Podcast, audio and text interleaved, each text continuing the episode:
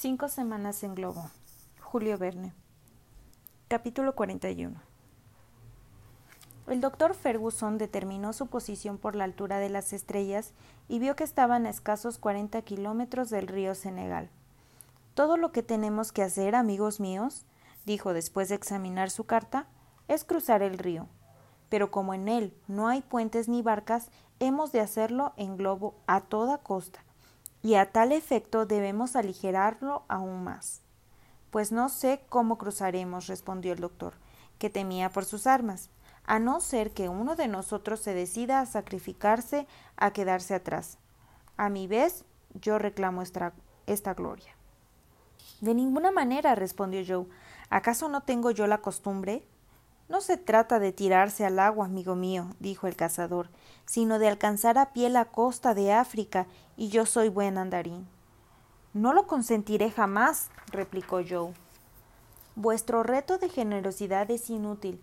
Mis buenos amigos, dijo Ferguson, espero que no lleguemos a tal extremo y en el caso de llegar a él, lejos de separarnos, permaneceríamos juntos para cruzar el país.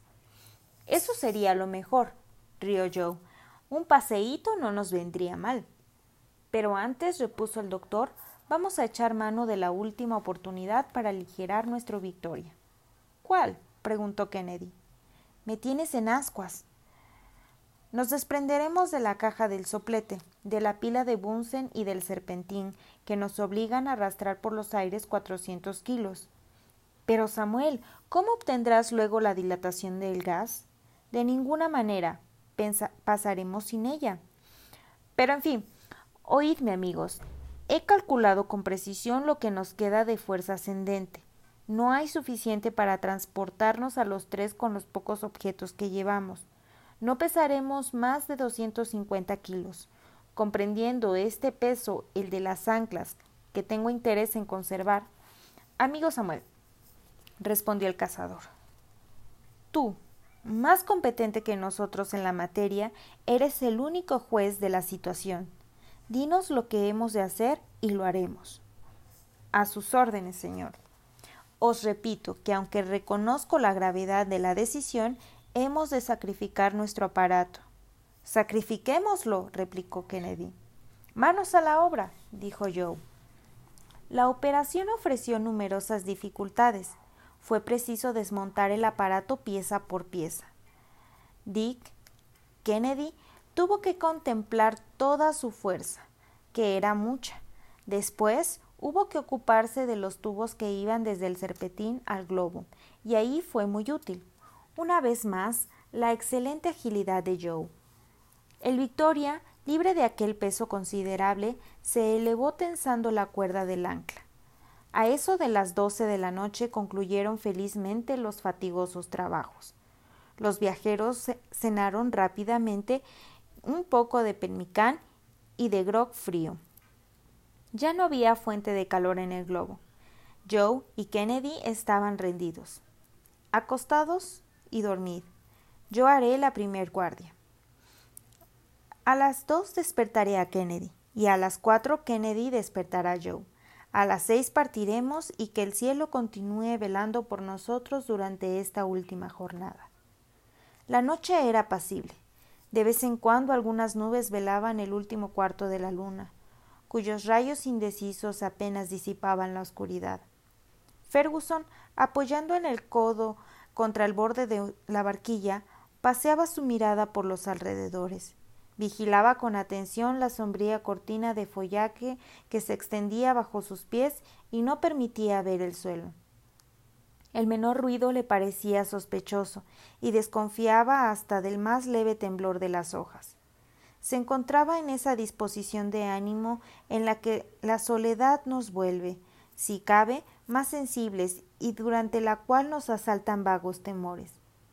Al final de un viaje como aquel, después de haber vencido tantos obstáculos y llegado al momento en el que el objeto está a punto de conseguirse, el desasosiego se torna más vívido, la emoción más intensa y la meta parece escapar delante de nosotros.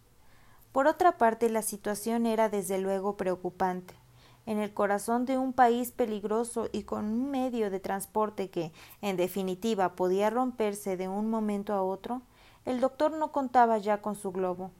Atrás quedaban aquellos días en que maniobraba con audacia porque se sentía seguro de él. Se encontraba ensimismado en sus reflexiones cuando creyó percibir alguna voz en la profundidad de aquellos bosques, algún susurro impreciso, y hasta creyó ver brillar entre los árboles una efímera llama. Prestó atención y estudió todos los puntos del espacio con su catalejo de visión nocturna, pero no pudo distinguir nada, y hasta parecía que el silencio se había hecho más profundo. Sin duda, Ferguson había experimentado una alucinación. Escuchó atentamente sin detectar el menor ruido y cuando transcurrió el tiempo de su guardia despertó a Kennedy. Le recomendó que vigilara a la máxima atención y se acostó junto a Joe, que dormía profundamente. Kennedy encendió tranquilamente su pipa, se restregó los ojos que le costaba mantener abiertos y apoyando los codos en el rincón se concentró en fumar para disipar el sueño. El silencio más absoluto reinaba en torno suyo. Una suave brisa agitaba la cima de los árboles y mecía suavemente la barquilla, invitando al cazador a un sueño que le invadía muy a su pesar. Trató de resistirse a él, abrió varias veces los párpados, atisbó las tinieblas de la noche, ya sin ver, y al fin, sucumbiendo a la fatiga, se quedó dormido. ¿Cuánto permaneció sumido en aquel sueño? No lo supo nunca porque de pronto le despertó un inesperado chisporroteo. Restregándose los ojos consiguió ponerse en pie. Un calor insoportable llegaba a su rostro. El bosque estaba ardiendo. Fuego, fuego. exclamó sin comprender lo que pasaba. Sus dos compañeros se levantaron. ¿Qué es eso? preguntó Samuel. Un incendio, advirtió Joe. ¿Pero quién puede? En aquel momento, desde el interior del follaje, ahora violentamente iluminado, llegaban gritos y voces amenazadoras. Los nativos, aseguró Joe, han prendido fuego al bosque para que no nos libremos de sus garras. Los talibás de Al-Gadish, dijo el doctor.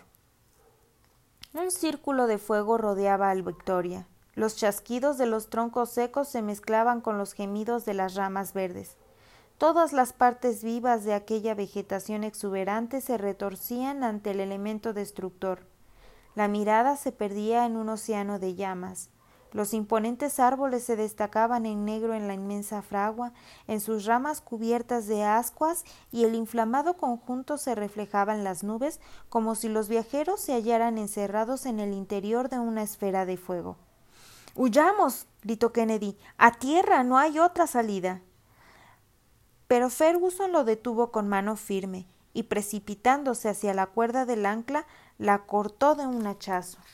Las llamas, prolongándose hacia el globo, rozaban ya sus iluminadas paredes, pero el Victoria, libre de su ancla, ascendió rápidamente a una altura de trescientos metros. Se escuchaban lamentos en el bosque y disparos de armas de fuego. El globo, tomando por una corriente que se levantaba con el nacimiento del día, hizo rumbo al oeste y eran las cuatro de la mañana.